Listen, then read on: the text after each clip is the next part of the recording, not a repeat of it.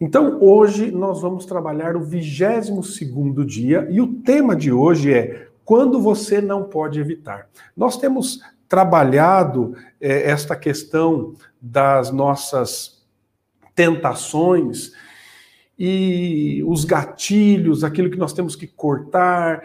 Ah, nós falamos sobre ontem sobre fugir da tentação e estas questões são muito importantes nesta caminhada que nós desenvolvemos ah, na presença do nosso Deus. Então, eu quero trazer aqui para você o nosso texto bíblico base de hoje, que se encontra na carta do apóstolo Paulo aos Filipenses, no capítulo 4, dos versos 11 a 13. Eu quero ler aqui para você e diz assim: Digo isto não por causa da pobreza, porque aprendi a viver contente em toda e qualquer situação. Tanto sei estar humilhado, como também ser honrado.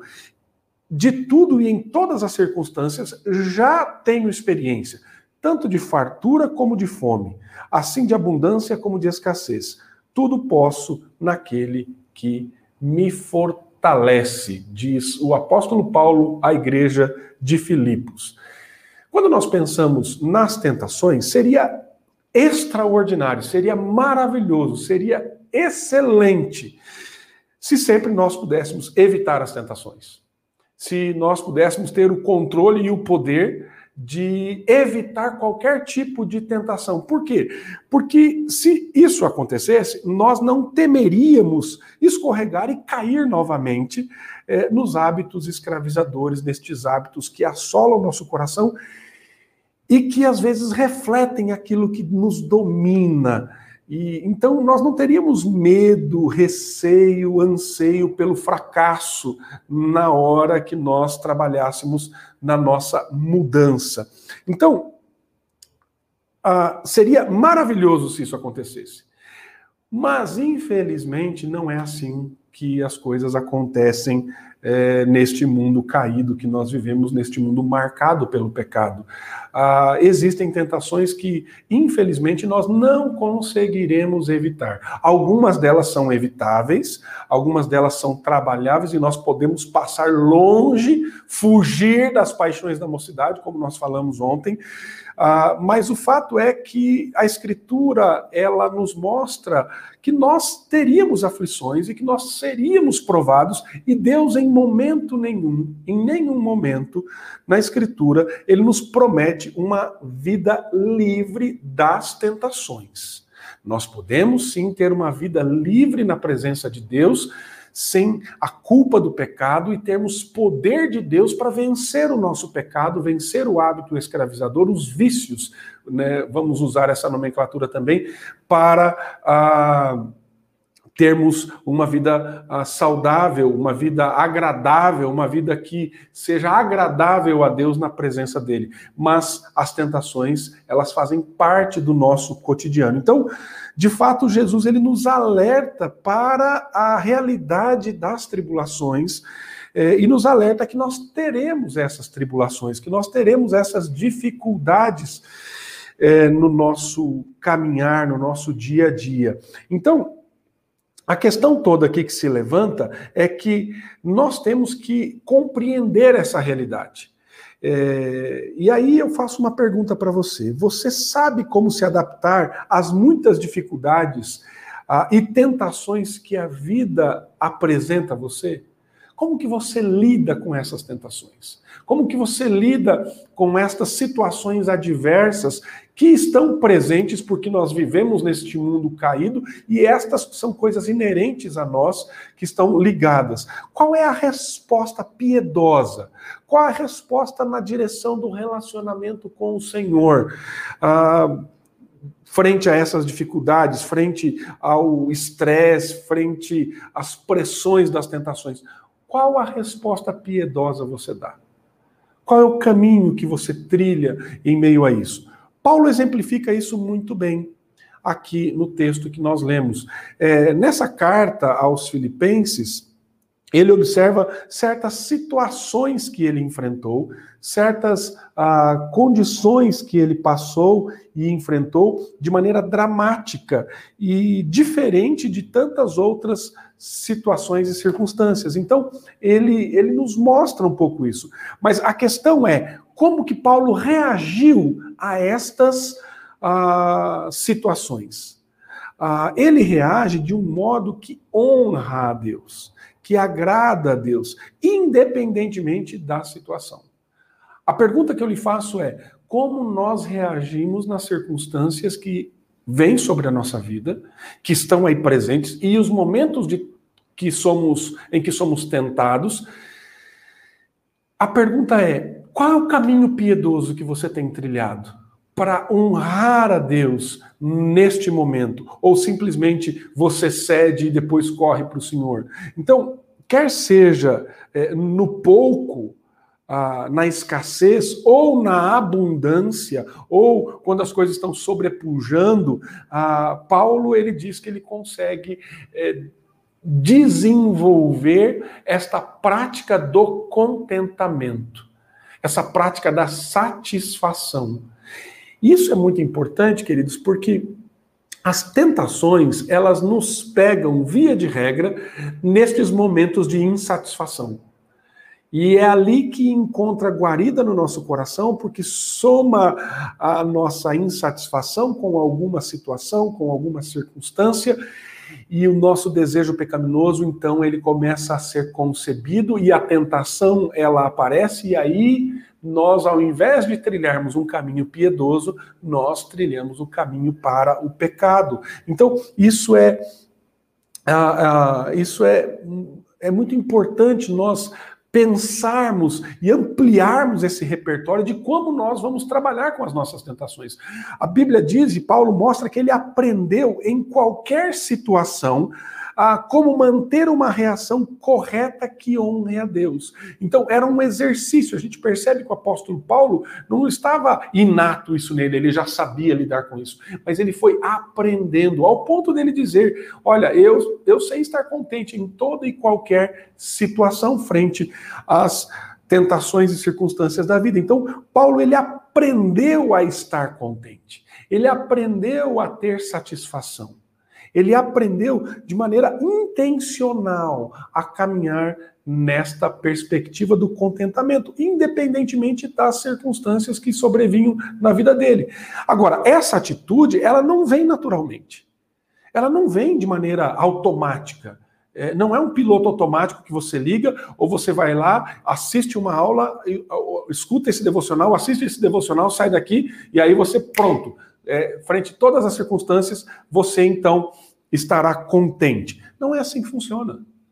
É uma caminhada de santificação, é uma caminhada de despojar do velho homem, de renovar a nossa, a, a, o nosso entendimento, a, as crenças fundamentais do nosso coração. Isso é importante, querido. Por que, que nós, via de regra, somos escravizados por estes hábitos? Porque eles estão naquilo que é a nossa crença fundamental, na nossa crença central, no, no, sistema central de valores do nosso coração, estão ali arraigados estas crenças e nós precisamos destruí-las, nós precisamos quebrá-las para que é, estabelecemos, uh, possamos estabelecer esse, essa nova maneira de pensar, essa mudança de mente. Então, Paulo, nós vemos aqui que ele trabalha nela. E nós deve, devemos trabalhar nessa satisfação, nesse contentamento. Porque se nós trabalharmos isso, quando formos de fato tentados por alguma situação, nós estaremos tranquilos porque temos satisfação, temos contentamento naquele que nos dá a real e verdadeira satisfação. Então, é, existe uma caminhada para essa satisfação em Deus.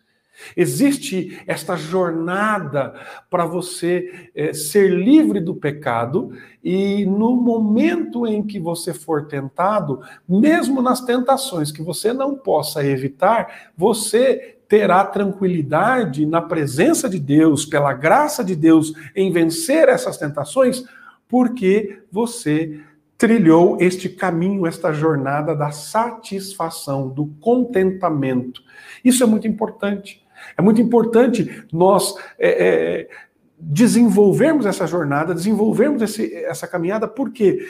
Porque na, na medida em que nós desenvolvemos essa caminhada, nós vamos quebrando essas falsas crenças, essas crenças ilusórias, uh, onde a nossa justiça própria toma conta, onde nós estamos no controle de todas as coisas e, de fato, vamos é, crer que o Senhor controla e dirige a nossa vida é, pela graça dele. Então, se Paulo aprendeu a viver assim, isso é uma boa notícia para mim e para você. Por quê? Porque se ele aprendeu, isso mostra que nós também podemos aprender a ter esta satisfação e esse contentamento em Deus. A questão é: o que traz insatisfação ao seu coração? E às vezes nós criamos, eu tenho dito e usado essa expressão aqui eh, em alguns momentos, nós criamos alguns ídolos funcionais nós criamos, nós temos algumas falsas crenças, nós temos alguma, algumas perspectivas no nosso coração que nos fazem desviar do propósito do contentamento. E aí, é, nessa caminhada, nós ficamos insatisfeitos. E a tentação, e, e a tentação somado à ação do nosso inimigo, que ruge como um leão ao nosso derredor, vem de encontro com essas insatisfações. Então nós só podemos ter esta satisfação real e verdadeira na presença do nosso Deus. Então as situações que podem disparar o gatilho uh, do hábito escravizador, elas são numerosas para que nós evitemos. É muita coisa sobre nós. Nós somos bombardeados o tempo todo, a todo instante. Mas nós podemos aprender a reagir piedosamente às tentações e dificuldades inesperadas a essas questões. Então, como que nós podemos fazer isso? Como que nós é, reagimos assim? Eu tenho aqui três dicas para você nessa caminhada de maneira prática, para que você é, possa, eu e você possamos de fato, é, que de fato apliquemos isso na nossa caminhada, na nossa jornada, para estarmos contentes e satisfeitos em Deus. A primeira delas é ter um plano simples. Tem um plano simples, uma coisa não muito extraordinária. É, o seu plano deve incluir essa batalha pelo contentamento, ou seja, a fuga da tentação e o correr em direção a amigos piedosos. Então, por exemplo, uma coisa muito simples que você pode fazer é ter um parceiro de oração, é ter alguém que você presta conta, é ter alguém que você confessa tentação e não pecado. Já parou para pensar nisso? Porque, via de regra, a gente confessa pecado, né? A gente espera acontecer, espera as coisas irem de mal a pior, e aí, quando você é, é afligido por isso, ah, você vai lá e confessa, quando confessa, o seu pecado. Mas já parou para pensar se você é, tivesse um passo à frente ah, e você, é, antes de pecar, quando tentado, confessasse as suas tentações para um irmão, um colega de oração, uma pessoa que está com você, e você abre o seu coração falando das lutas que você tem. E esta é uma necessidade que nós precisamos romper, queridos.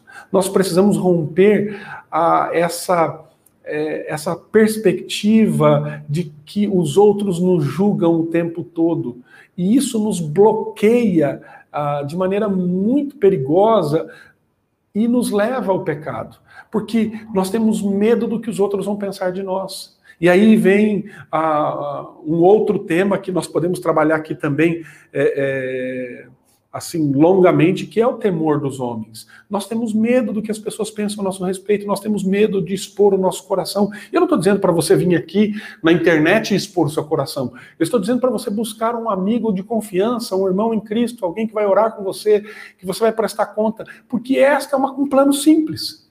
Quando você for tentado, confessa a tentação. Fale com pessoas piedosas para lhe ajudar. Você sabe quem você deve chamar nos momentos que as coisas apertam? Você sabe para quem você deve ligar? Sabe o que me assusta, queridos? Me assusta que é, os gabinetes pastorais estão vazios, mas os consultórios dos terapeutas, dos psicólogos estão cheios. E via de regra, nós vamos com os nossos dilemas, com as nossas lutas, buscar uma ajuda profissional e deixamos de lado o aconselhamento bíblico, deixamos de lado a, o que a Escritura diz e nós buscamos uma perspectiva naturalista, secularista e deixamos de lado o que a Escritura nos diz, o que a palavra de Deus nos orienta. E via de regra, a, a maioria dos problemas que nós, que nós temos são de ordem do nosso coração, não do comportamento. E aí veja, quando nós olhamos nessa perspectiva, ah, o que, que nós vemos? As pessoas elas olham para aquilo que está aparente e querem resolver o problema aparente, mas há algo muito mais profundo. A questão de você ceder às tentações e hábitos escravizadores dominarem a sua vida, elas não estão só na ponta do iceberg, mas elas estão de fato naquilo que está no mais íntimo, no mais profundo, que é lá no nosso coração. Qual é a causa dessa situação? Na grande maioria das vezes, é fazer de fato aquilo que queremos e não aquilo que Deus quer. E aí nós nos colocamos em oposição a Deus, longe de Deus totalmente.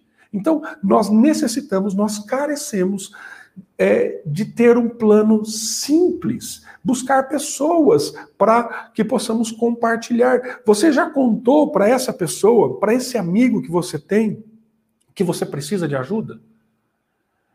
Ele sabe disso? Você abre o seu coração nesse sentido? Então, isso é importante. É, então, é, em alguns momentos, você vai precisar chamar essa pessoa. Em alguns momentos, você vai precisar recorrer a alguém, é, às vezes no meio da madrugada, num momento difícil, onde você está sendo tentado, e você vai precisar dizer assim, querido, é, eu não estou bem, ore por mim. Simplesmente ore por mim. Então não lute sozinho, querido. Um plano simples é você ter alguém para você compartilhar. Não apenas reaja aos problemas.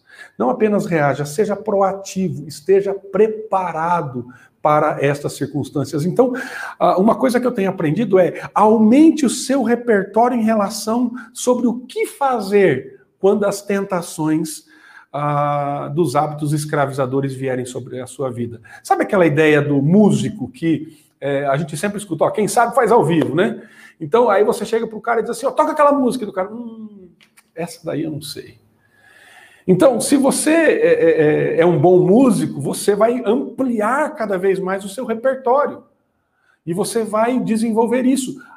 Este exemplo nos mostra o como nós podemos ampliar olhando para situações, e aí pensa um pouquinho no que nós já temos visto aqui nesses últimos dias. Nós temos aqui trabalhado sobre cortar aquilo que nos, nos faz mal, aquilo que nos leva ao pecado. Nós temos falado do gatilho, nós temos falado da confissão, nós temos falado de fugir das tentações, das paixões da mocidade. Ou seja, nessa caminhada você já identificou aquilo e eu creio que você deve ter feito esse exercício de identificar aquilo que aflige o seu coração.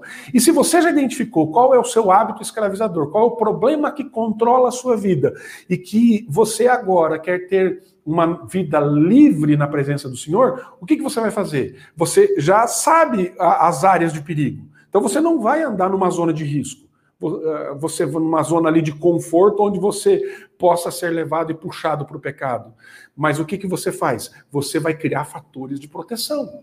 Você não vai é, é, fortalecer os fatores de risco, mas sim os fatores de proteção contra o pecado, contra as tentações.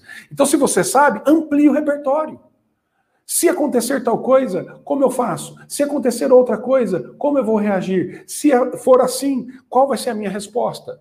Então, comece a pensar e literalmente é, se preparar, tar, estar um passo à frente destas situações e circunstâncias. Então, planeje o que você vai fazer no momento difícil, quando esse momento difícil atingi-lo, quando você for é, de fato assolado por isso. A segunda coisa é espere a chegada de mais dificuldade, de estresses e tentações. Querido, não pense que pelo fato de você andar na presença de Deus, você não será tentado, você não terá estresse, você não terá tribulações. É, isso é fato, acontecerá. Então, após uma temporada de vitórias, é comum nós baixarmos a guarda. É muito natural a gente dar aquela aliviada, dizer assim, ó, poxa vida, olha, agora venci esse pecado. Esse pecado não me assola mais. Jamais serei tentado nessas questões. E aí, muitas vezes, a gente pensa assim: olha, eu consegui. E aí, queridos, é um perigo enorme, porque quando nós fazemos assim, nós estamos tirando o foco daquele que deve ser o foco, que é o nosso Deus, o nosso Redentor, e da graça dele, e colocando a força. Eu consegui. Eu consegui. Isso é muito perigoso. É muito perigoso, queridos. Então, é nesse momento de vulnerabilidade, é quando nós estamos ah, vulneráveis, que o pecado vai nos atacar. Que o pecado nos ataca. Então, é aí que nós devemos estar preparados. Então, ah, espere que a tentação continue. É, não comemore antes de a guerra terminar. E aí, é, nós vemos é, exatamente uma situação assim ah, com o profeta Elias, lá no primeiro livro dos Reis, capítulo 19. Se você conhece a história do profeta Elias, se não conhece, depois vá lá no primeiro livro dos Reis e veja o que acontece com ele. Elias, ele tem uma grande vitória sobre ali os profetas de Baal, e, e, nós vemos ali o rei Acabe, Jezabel, e aí Jezabel diz assim que vai mandar, vai fazer com Elias aquilo que ele fez com os profetas, vai matá-lo. E nesse momento Elias, depois de uma vitória grandiosa, extraordinária, ele fica abalado. E aí ele deixa o seu moço, olha só que interessante. Eu falei no primeiro ponto aqui que nós temos que ter pessoas que caminham conosco. Elias tinha um moço, um rapaz, um, um, um, companheiro que andava com ele. E a Bíblia diz assim: deixando o seu moço, ele foi ah, para o Monte Oreb, e lá nós vemos que ele ali. É, agora ele diz assim: olha, não vale mais a pena viver, eu quero morrer porque essa mulher vai me matar, Deus, eu estou sozinho, não tem mais ninguém. Mas perceba que isso acontece logo depois de uma grande vitória. E via de regra, quando nós temos grandes vitórias, parece que nós baixamos a guarda. E naquele momento Deus ministra o coração é, é, do profeta, e aí nós vemos ele de fato voltando a si e entendendo o propósito de Deus e voltando à adoração ao Senhor. A questão toda é: fique muito, é, fique, é, fique muito atento à questão é, que se levanta após as vitórias que nós temos. Não baixe a guarda, continue vigiando, continue orando, buscando ao Senhor. Se você for realista sobre o pecado, você se manterá alerta, você se manterá vigilante, de guarda, aprender a honrar a, a honrar a Deus com a vigilância e pensamento equilibrado sobre uma, uma vida num mundo caído como o nosso. Então, isso é muito importante. Então, primeira coisa, planeje, faça um plano simples. Segunda coisa, saiba que as tentações continuarão. Terceiro, reavalie a sua postura, a sua vida, o seu coração, sonde o seu coração continuamente, regularmente. Se você identificar rachaduras nesses planos, é, pare e resolva essas rachaduras. Vá lá consertar isso. Não deixa essa rachadura aumentar. Regularmente, avalie como você tem caminhado. É, é, faça esse exercício na presença do nosso Deus. Então, pense e veja se a tentação tem mudado, porque o inimigo ele vai usar de inúmeras estratégias para nos tentar. Então, é, é, tome muito cuidado com isso, tome muito cuidado, fique alerta nesse sentido. Perceba se ela está mais frequente, é, ela é mais comum quando você está em certos lugares, com certas pessoas. Comece a olhar essas coisas. Talvez você tenha que pensar se você se recorda de alguma coisa sobre o seu estilo de vida, na prática dos hábitos escravizadores, que talvez você tenha esquecido e agora você começa a praticar de novo isso. Então comece a pensar nestas questões. É, faça um compromisso de parar e confrontar esse problema, de tratar, de trabalhar esta situação na sua vida. Então, reavaliar o seu plano é, e fazer mudanças é crucial, é fundamental para um progresso contínuo é, e, e, constante de é, termos essa liberdade. nós vemos que o apóstolo Paulo, exemplificando a atitude, é, ele nos mostra reações piedosas às dificuldades. Então, nós podemos trabalhar de maneira semelhante a isso também na nossa vida, buscando esse caminho piedoso, porque é, nós podemos ficar firmes naquele que nos fortalece. Nós temos que nos lembrar disso. Há um Deus, há um Cristo há um Espírito Santo que trabalha em nós e nos fortalece nessa jornada. Cristo nos ajuda nessa caminhada. Então, faça os seus planos, espere por dificuldade e tentações e reavalie regularmente. Porém, acima de tudo, olhe para Cristo. Olhe para o autor e consumador da nossa fé.